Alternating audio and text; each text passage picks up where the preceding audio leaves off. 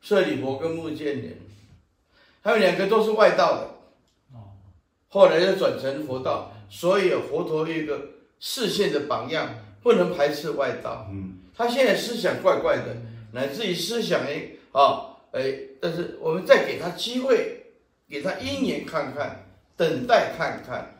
所以连舍利弗以前跟着外道，目犍连也是跟着外道。啊不，所以佛陀的大慈大悲，还有一个表法的耐性，要不然今天怎么会有舍利佛、目犍连？